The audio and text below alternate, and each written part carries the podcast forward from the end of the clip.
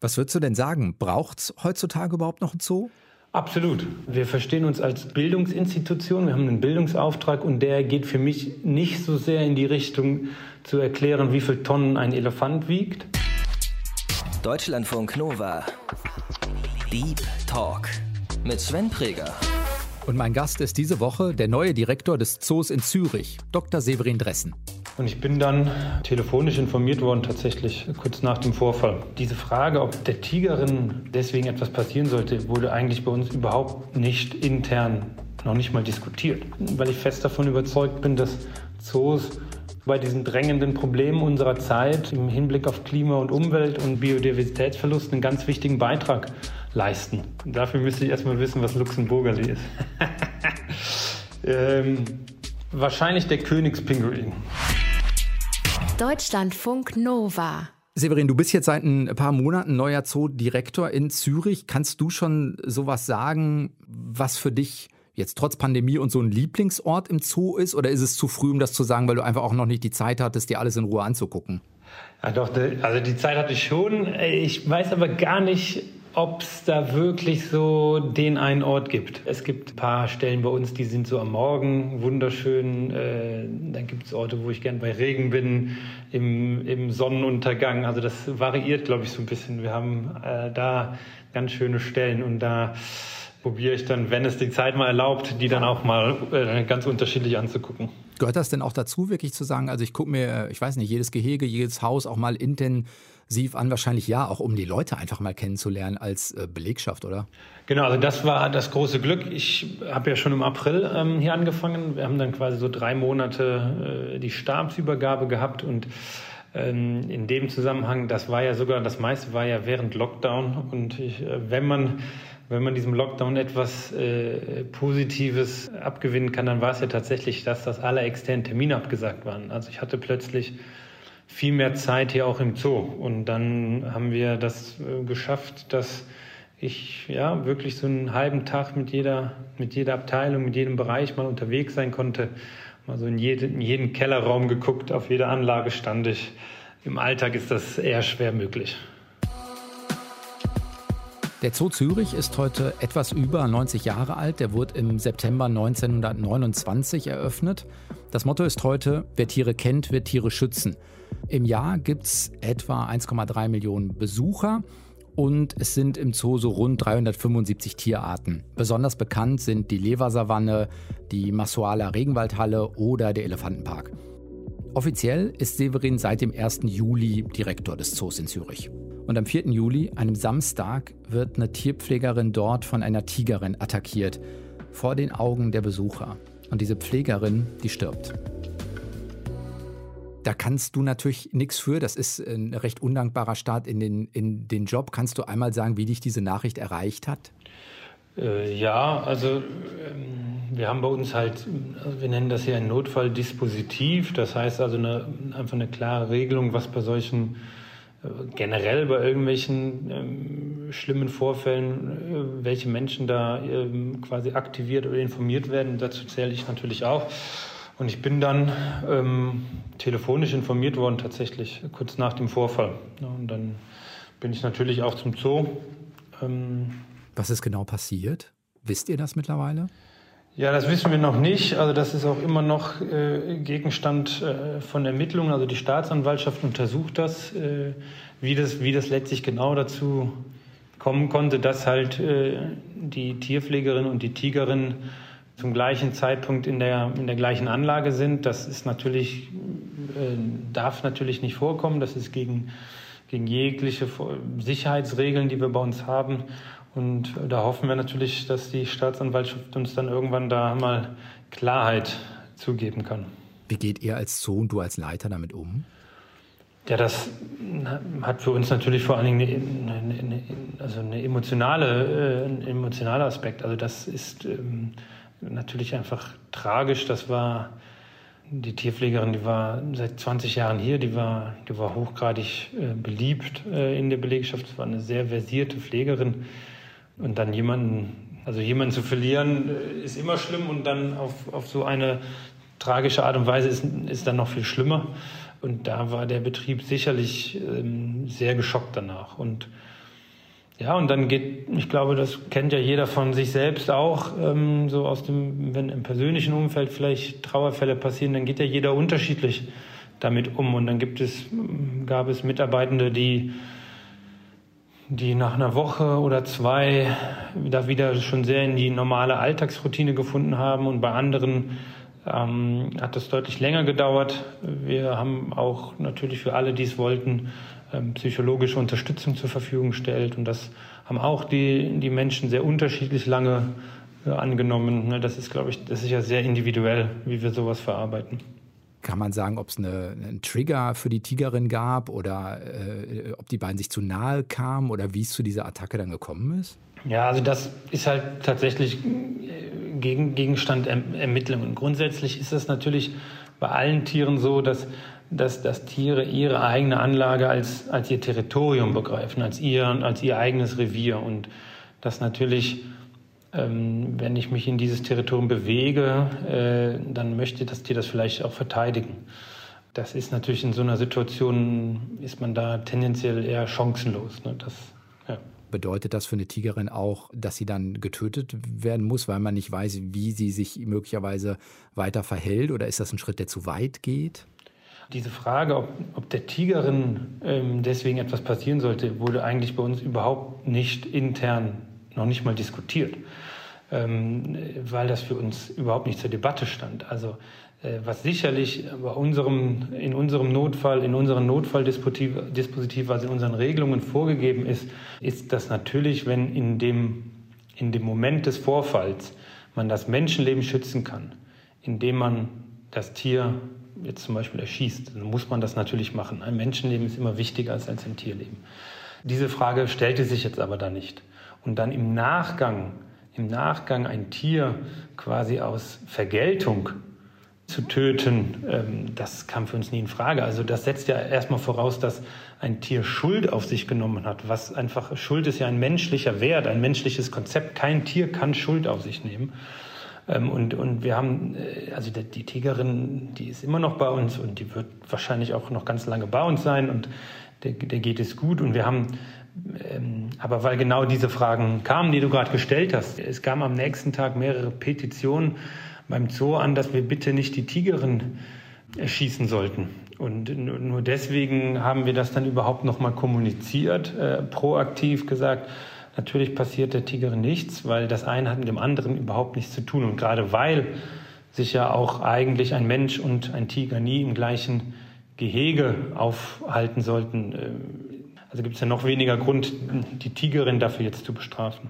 Ist für dich das erste Mal, dass sowas Schlimmes passiert ist? Ja, zum Glück schon. Ja.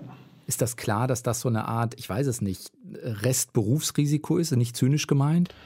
Ja, ich, doch, aber das kann man genauso sagen. Das muss man jetzt gar nicht äh, äh überbewerten, aber das ist eine, also eine hundertprozentige Sicherheit in, in so einem Beruf mit, mit Tieren gibt es nicht. Ich meine, eine hundertprozentige Sicherheit gibt es, gibt es in ganz wenigen Dingen in unserem Leben, ähm, aber und, und sicherlich auch in der Tierpflege gibt es immer ein Restrisiko. Natürlich versuchen wir dieses Restrisiko so klein wie möglich zu halten, aber es wäre falsch zu sagen, dass es kein Restrisiko gibt. Ja. Konntest du für dich das gut hinkriegen, das auch ein Stück ja, zu verarbeiten? Also klar, es ist keine eigene Verantwortung, aber es ist trotzdem Belegschaft, man ist neu, man kennt die handelnde Person noch nicht. Das ist ja für dich auch nicht ganz einfach. Das stimmt. Äh, ja, also ich glaube, was mir persönlich da sehr äh, geholfen hat, war so diese große Anteilnahme zu spüren, die, die so dem Zoo und zum teilweise auch mir persönlich äh, zuteil wurde. Also uns haben Kondolenzschreiben von Zoos aus der ganzen Welt erreicht, von Zoos, die ich noch nie vorher gehört habe. Wir haben unglaublich viel Unterstützung hier aus, aus der Gesellschaft erhalten, ähm, aus der Bevölkerung, aber auch aus, aus der Politik. Und da einfach diese große Anteilnahme für diese Tragödie zu spüren, das, das hat mir, mir persönlich jetzt geholfen, als jemand, der da ja noch sehr, ähm, ja, sehr, ex, also sehr frisch, sehr extern an dieser Stelle war. Ne? Du hast dir die Aldabar-Schildkröte für deine offiziellen Bilder ja. ausgesucht, habe ich auf der äh, Homepage gesehen. Also du zeigst dich mit einer äh, Aldabar-Schildkröte sozusagen. Warum gerade die? Da sind alle anderen Gehege und Tierpflegerinnen und Tierpfleger jetzt beleidigt, weil du nur die Alaba Schildkröte gewählt hast. Deswegen sage ich auch immer politisch korrekt, dass ich kein Lieblingstier habe. Damit, ja, habe ich vorhin schon äh, gemerkt. Damit, ja, ja. Äh, die, äh, damit das eine Gleichbehandlung ist. Nein, ich glaube, dass, also zum einen ist die Aldabra-Schildkröte bei uns im, im Asoaler Regenwald und, und, und diese Tropenhalle ist sicherlich eine der ähm, beeindruckendsten Orte, die wir bei uns im Zoo haben. Du hattest mich ja eingangs nach so den, den Orten gefragt, wo ich gerne bin. Und sicherlich ist dieser Masoaler Regenwald immer wieder ein Ort, an den ich sehr gerne gehe, weil das einfach äh, so eine innovative Anlage ist, die mein Vorgänger da geschaffen hat. Und, und da sind die ein Teil von und das sind natürlich einfach sehr ähm, sehr urtümliche Tiere mit einer ganz spannenden Biologie. Allein das schiere Alter finde ich immer bei so Riesenschildkröten faszinierend und das, äh, ja, das passt da, glaube ich, gut zusammen. Ja, Riesenschildkröte auf dem Bild, wir packen das bei uns mit auf die Homepage, sieht man auch. Also wenn man sich wirklich ja so ein bisschen runtergeht und hinkniet, hat sie schon die entsprechende Höhe und die sind auch sehr, sehr, also die sind sehr voluminös, die sind einfach sehr groß. Aldabra gehört zu den Seychellen, ist aber trotzdem von denen, glaube ich, nochmal sehr weit westlich, also ein gutes Stück äh, weg. Daher haben die, haben die ihren Namen. Schon mal da gewesen? Wirklich mal eine in freier Wildbahn gesehen? Nein, leider noch nicht. Äh, da noch nicht. Also ich hatte das große Glück, schon mal auf Galapagos äh, sein zu dürfen. Das heißt quasi die, die, die evolutionär oder systematisch gesehen sehr engen Verwandten von denen, die Galapagos-Riesenschildkröten, die, die kenne ich, aber äh, da äh, auf den Seychellen war ich bisher noch nicht. Hoffentlich ändert sich das bald. Hast du dir Chancen ausgerechnet? Ich habe, glaube ich, online gelesen, dass es, korrigiere mich, wenn es falsch ist, 160 Bewerberinnen und Bewerber äh, auf den Job in Zürich gab als neuer Zoodirektor. Ähm, hast du gedacht, du machst es einfach mal? Ähm, oder hast du gedacht, nee, das passt eigentlich schon vom Profil, habe ich wirklich Chancen? Ja, ich glaube, es war so eine Mischung aus beidem. Ähm, ich, war, ich war sehr zufrieden in meinem, äh, in dem Zoo, wo ich vorher gearbeitet habe. Das ist der Zoo in Wuppertal, ist ein, ein, ein toller Zoo, ein wunderschöner Zoo, größentechnisch sehr ähnlich hier zu dem Zoo Zürich, also gleiche Hektargröße, ähnliche Tieranzahl. Ähm, und ich hatte das große Glück, da unter einem fantastischen Direktor arbeiten zu dürfen in, in Wuppertal und mit einem tollen Team zusammen. Also ich war da sehr zufrieden. Aber sicherlich äh, hat äh, der Zoo Zürich ist einfach gerade durch die Entwicklung der letzten Jahrzehnte einfach ja, eine absolute Institution. Und ähm, jetzt hier so die Chance zu haben, diese nächste Etappe mit, mitgestalten zu dürfen, das hat mich natürlich schon gereizt. Ja. Warst du überrascht, dass ähm, die Züricher keine Schweizerin oder keinen Schweizer gewählt haben? Ja, ich glaube, um ehrlich zu sein, die haben es, glaube ich, schon probiert. Sie haben, sie, haben's, sie haben nur keinen gefunden. also ich glaube schon, dass man probiert hat am Anfang, oder nicht nur ich glaube, ich weiß, dass man am Anfang probiert hat, eine, eine Schweizerin ähm, um die 40 zu finden. Jetzt ist das natürlich ein sehr spezielles Segment, äh, wo es einfach, wo der Markt sehr klein ist. Ja, und dann hat man, glaube ich, äh, das nehme ich, sehe ich einfach sehr sportlich, da hat man dann gesagt, okay, diese Idealbesetzung, die finden wir nicht und jetzt gucken wir einfach mal etwas weg von, von Alter, Geschlecht und Nationalität und dann habe ich einfach das große Glück gehabt in dem, in dem Fall.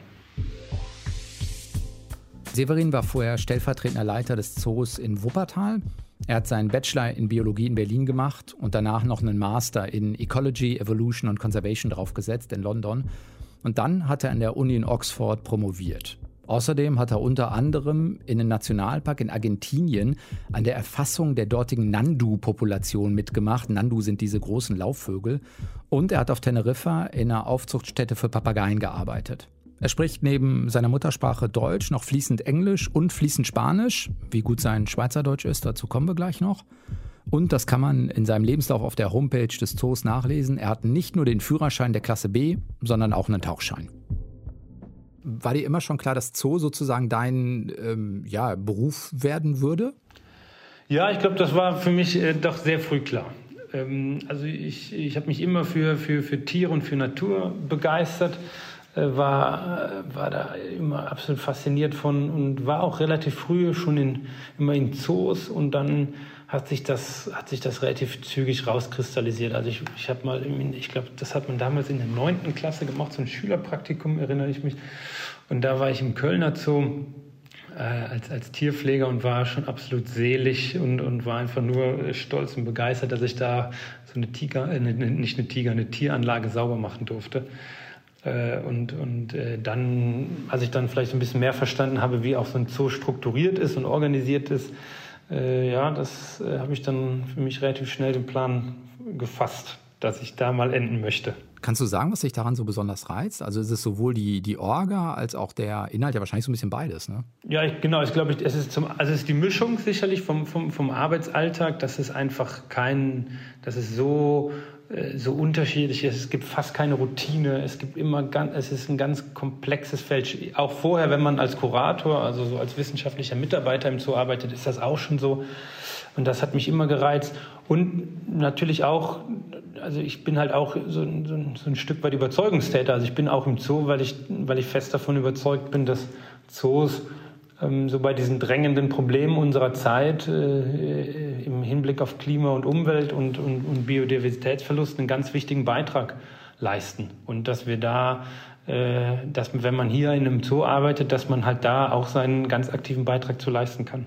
Du hast ähm, auch im Ausland sowohl gearbeitet als auch ähm, ja, wissenschaftlich geforscht oder deine Dissertation gemacht. Also diese, ja, keine Ahnung, das international zu erleben. Jetzt ist Oxford nicht der Ort, um wilde Tiere zu sehen, aber vielleicht andere, andere Orte. So, die Faszination gab es auch immer zu sagen, ja, diese Orte möchte ich auch mal sehen, wo es die Tiere gibt. Ja, äh, wobei das halt auch immer, also mich haben auch immer einfach andere Länder und andere Kulturen interessiert. Also das ist sicherlich einfach auch die, das hat mich immer gereizt. Ich habe ich hab meinen mein Zivildienst äh, ja schon im Ausland gemacht. Ich war in Argentinien damals ähm, und das hatte nichts mit Tieren zu tun, sondern habe ich im Kinderheim gearbeitet und äh, das, äh, hat mich immer, fand ich immer toll, einfach auch, auch neue Leute, neue Kulturen kennenzulernen und und dann, wenn man das noch miteinander kombinieren konnte, also ich habe dann ja zum Beispiel in, in, Spanien da in Zoos gearbeitet oder dann zu einem späteren Zeitpunkt in, in Argentinien dann nochmal in einem Nationalpark, dann ist natürlich noch besser, wenn man die beiden Sachen zusammen machen kann.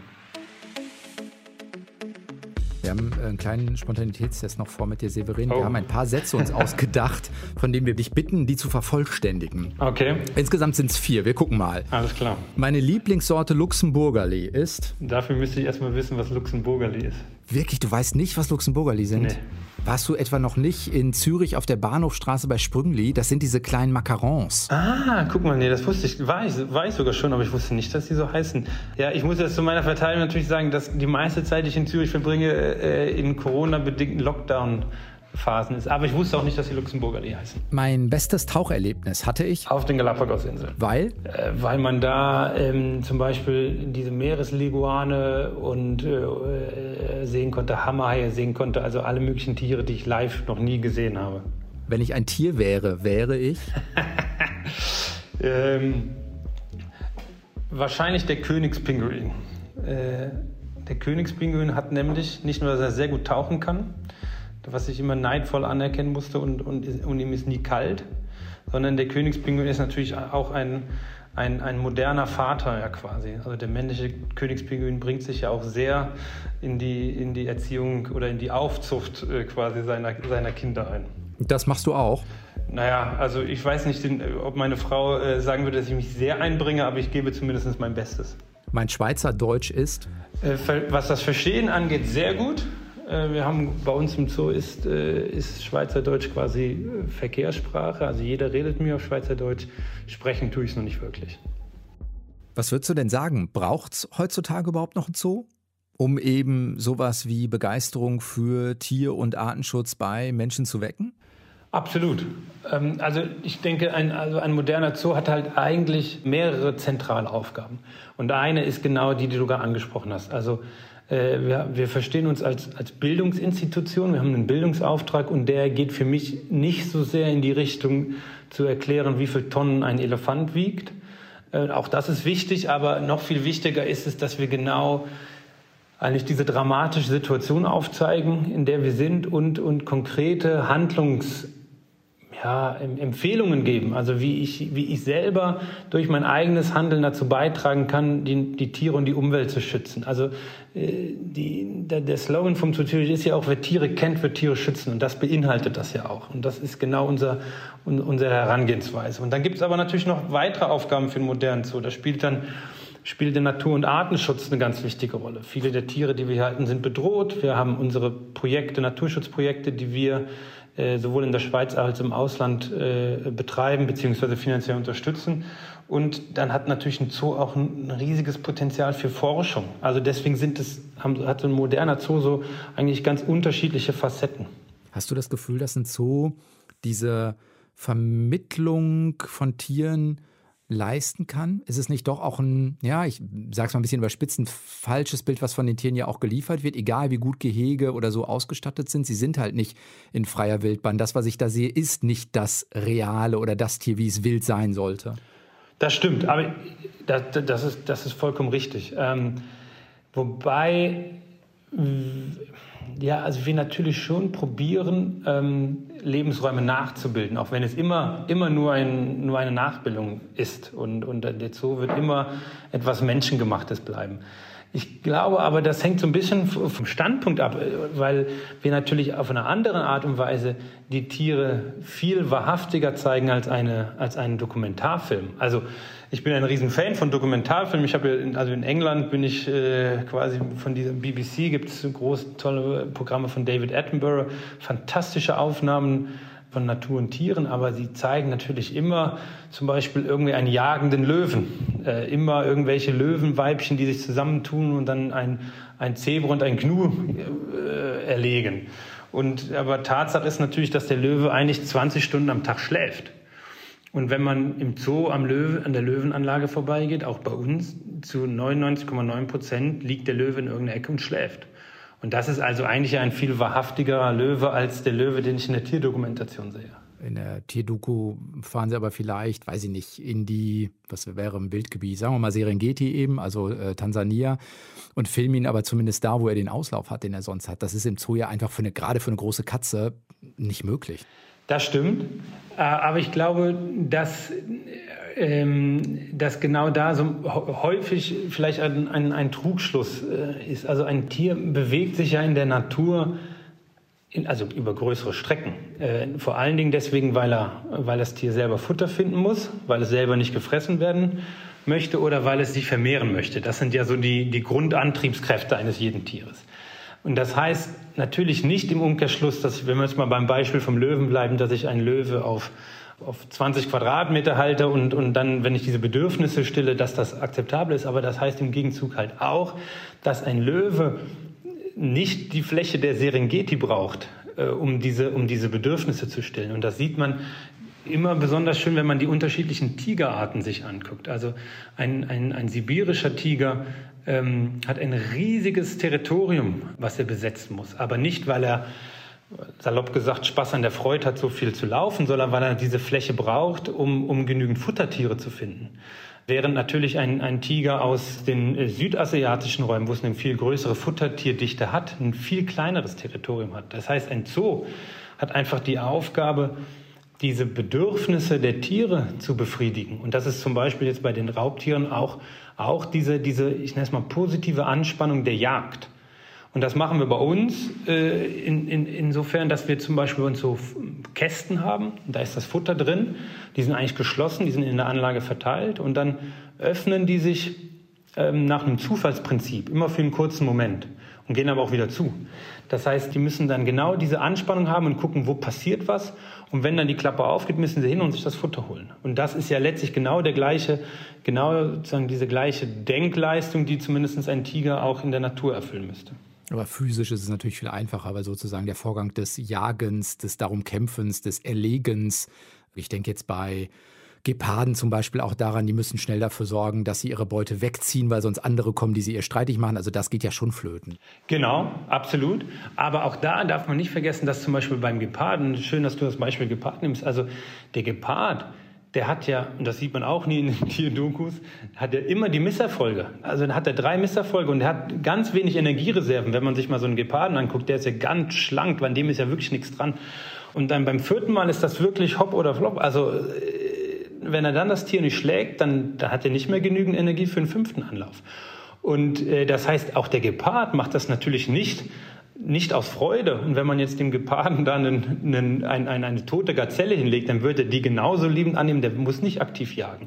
Aber was natürlich, was natürlich passieren muss, ist, dass die Tiere beispielsweise sich genügend bewegen. Und, und die Jagd, die simulieren wir jetzt bei uns nicht Insofern, dass wir dann ein lebendes Tier reintun würden, das wäre ja sehr unfair gegenüber dem, dem lebenden Tier. Auch das Tier hat eine Würde. Aber das machen wir jetzt zum Beispiel, ein anderes Beispiel bei unseren Elefanten so, dass auf der gesamten Anlage in ähnlichen Futterautomaten Futter verteilt ist, sodass die Tiere den ganzen Tag diese Stationen ablaufen müssen und immer wieder gucken müssen, wo ist denn was, damit genau diese Bewegung, die die Tiere ja sonst, wie ähnlich bei uns Menschen, nicht zwingend freiwillig machen würden, und dann ist das auch bei uns nicht so gut, dass die Tiere die im Zoo dann genauso machen. Hast du die Sorge, dass bei den Zoos, ihr müsst ja eine Auswahl treffen, also welche Tiere nehmt ihr, welche nicht, mhm. dass die in Anführungszeichen mal Gefahr groß ist, dass man dann doch immer auf die spektakulären Arten setzt. Also man guckt auf die Elefanten, man guckt auf die Großkatzen und so im Sinne der Biodiversität und der Vielfalt gehen da mal die Kleinen hinten rüber? Ähm, ich glaube ja und nein. Leider ist es ja erstmal auch so, dass die großen Tiere also fast alle von unseren Großsäugetieren, jetzt mal, bleiben wir mal bei denen, bei uns im Zoo, sind vom Aussterben bedroht. Und die Wahrscheinlichkeit, dass, wenn es so weitergeht und wenn, wir, wenn, es, wenn es da kein Umdenken gibt äh, in der Menschheit, die Wahrscheinlichkeit, dass da auch die eine oder andere Tierart in einigen Jahrzehnten vielleicht nicht mehr in der, in der, in der Natur zu sehen wird, sein wird, die ist relativ groß.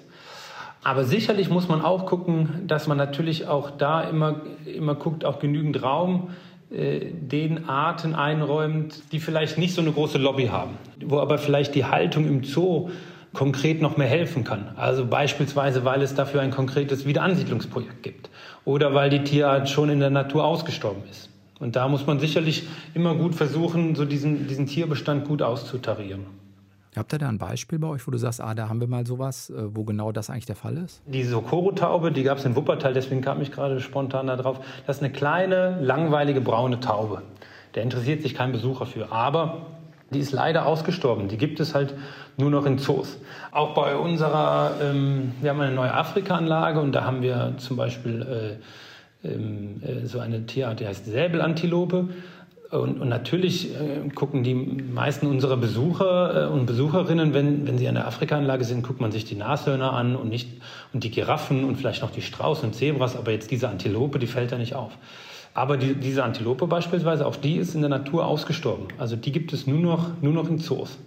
Und das ist dann auch so eine Art, wo man jetzt aus einer, aus einer Besucherperspektive hat die sicherlich keinen hohen Wert, aber aus einer artenschutztechnischen Perspektive hat die einen sehr hohen Wert.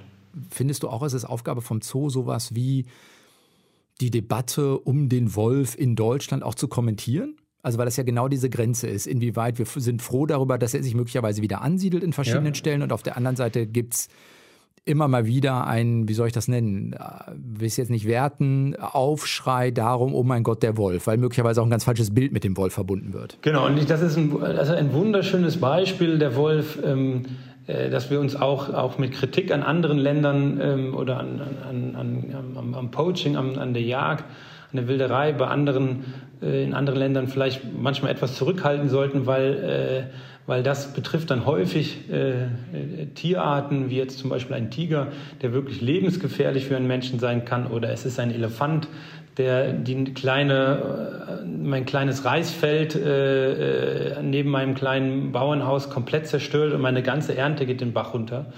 Äh, und wir in, in Westeuropa, ja nicht nur in Deutschland, äh, tun es ja extrem schwer damit, ein Tier wieder in, quasi in unserem, in unserem Raum zu akzeptieren, äh, der ja keine, keine direkte Gefahr für, für Leib und Leben von, von irgendwelchen Menschen darstellt. Äh, und da sind Zoos sicherlich auch gefragt, Haltung zu beziehen. Wir haben hier vor einigen Wochen, Ende September, äh, gab es eine Volksabstimmung hier äh, genau zu so einem, äh, quasi einer, einer Revision des hiesigen Jagdgesetzes.